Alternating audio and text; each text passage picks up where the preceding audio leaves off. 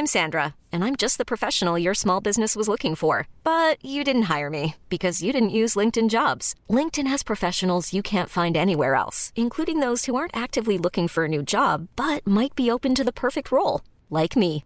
In a given month, over 70% of LinkedIn users don't visit other leading job sites. So if you're not looking on LinkedIn, you'll miss out on great candidates like Sandra. Start hiring professionals like a professional. Post your free job on linkedin.com/achieve today. En fait, non, faudrait que là, euh, particulièrement, t'insères une bande-annonce à genre une minute deux. euh, ce serait vraiment parfait. Putain, t'imites vachement bien Chuck Bass, c'est ouf. Non, vraiment, j'ai juste une rhinopharyngite. Allez, jingle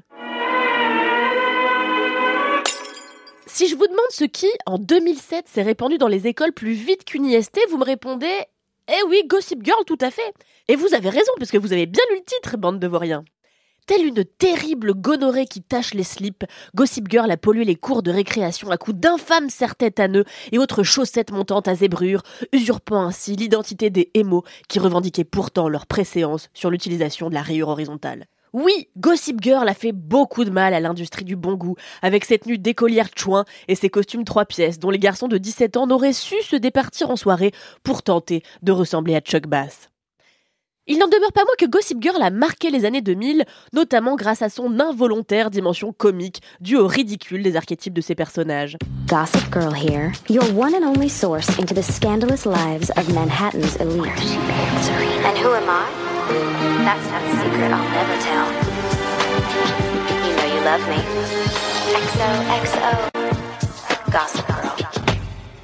Rappelez-vous, Gossip Girl, c'est l'histoire d'adolescents blancs, genre vraiment les plus blancs du monde, qui régnaient sur le lycée de Constance Billard en maître absolu de l'univers, parce qu'ils étaient les plus riches, les plus beaux et les plus stylés, d'après eux-mêmes. Alors on avait bien sûr Serena van der Woodson, la blonde incendiaire à laquelle personne ne résistait, euh, bien qu'elle a les cheveux les plus secs d'outre-Atlantique, Blair Waldorf, la mégère qui martyrisait ses gens de maison, déjà qui a des gens de maison mais anyway, et possédait littéralement des esclaves au sein de l'école, sinon tout va bien. On avait aussi Chuck Bass, le mec insup qui porte des costumes 52 pièces et dépucelle les filles comme je vais chez Lidl. On avait aussi Nate Archibald, le bon parti qui passe son temps à chouigner, mais dont j'envie personnellement la ligne de sourcil. Et bien sûr, Dan Humphrey, l'outsider que tout le monde considère comme un pecno, puisqu'il ne vit que dans un appart de 200 mètres carrés à Brooklyn et non dans le Upper East Side. Ça y est, vous vous rappelez? Évidemment, tous ces persos avaient l'air d'avoir 38 ans alors qu'ils étaient censés être en première. Ils picolaient des martinis tranquilles en boîte parce qu'apparemment les riches ont la flemme de veiller sur leurs gosses. Et ils étaient évidemment hors sol, un peu comme euh, Christophe Galtier et Mbappé, car c'est tout le concept du programme. Vous auriez filmé ma vie au lycée, où j'arrivais jamais à pécho, où je mettais des serviettes hygiéniques sous mes bras pour pas qu'on voit que je suis comme un malamute, personne aurait regardé la série, c'est moi qui vous le dis. Bref, après six saisons d'un grand n'importe quoi qui a tenu en haleine des millions de jeunes puceaux et de jeunes pucelles, la série s'était éteinte pour le bien de l'humanité. Mais les chaînes et les producteurs de télévision aimant capitaliser sur des antiquités plutôt que sur de nouvelles idées, ils ont évidemment ressorti l'épave Gossip Girl du tiroir. C'est ainsi qu'HBO Max propose sur sa plateforme Gossip Girl Nouvelle Génération, qui est sans doute et sans exagération ce que j'ai vu de pire après Les 50, la nouvelle émission de télé-réalité de W9. Et en vrai, j'avoue, j'aime bien Les 50. Je, je paye Salto pour regarder les deux épisodes en avance tous les jours. Je me dégoûte, mais telle est la vie. For the light. She's not from here. Hey. How would you like to come hang with us tonight? Partant du postulat résolument débilos que cette fois-ci Gossip Girl est une prof qui cherche à manipuler ses élèves, Gossip Girl Nouvelle Génération essaie de redonner vie au charme passé de sa prédécesseuse tout en corrigeant les erreurs de cette dernière. Ainsi, et c'est probablement le seul bon point de ce séquel, le casting fait la part belle à la diversité ethnique, là où la série d'origine ne mettait en scène que des blancs, blancs, blancs, blancs, très, très, très blancs. Sinon, dans cette nouvelle mouture, c'est le nimp à tous les étages, mais sans le cynisme frais et le ridicule assumé qui obstruaient chacun des ports de la série première. Genre, souvenez-vous quand Chuck Bass disait Je suis Chuck Bass, même pour un Européen, ça doit vouloir dire quelque chose. Alors que non, personne ne te connaît, gars. Tu es juste un mec blanc basique de 16 ans qui a des daddy issues. Va-t'en Gossip Girl Nouvelle Génération, c'est l'histoire complètement absconne de Julien Calloway, la plus grande influenceuse de Constance Billard, oui, parce que là, du coup, ils ont, c'est pour les jeunes, donc ils ont mis Instagram. qui manigance pour que sa demi-sœur Zoya rentre dans son école, sans pour autant le dire à ses copines pour une raison que j'ai pas du tout comprise.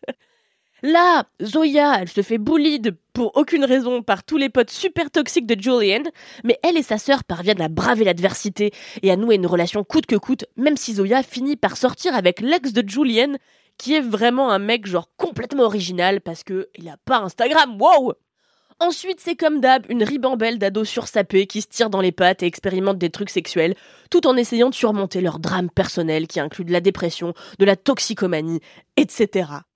Bref, Gossip Girl Nouvelle Génération, c'est une sorte d'euphoria au rabais qui ne jouit ni d'une belle écriture des personnages, ni d'une esthétique qui vaille vraiment le coup.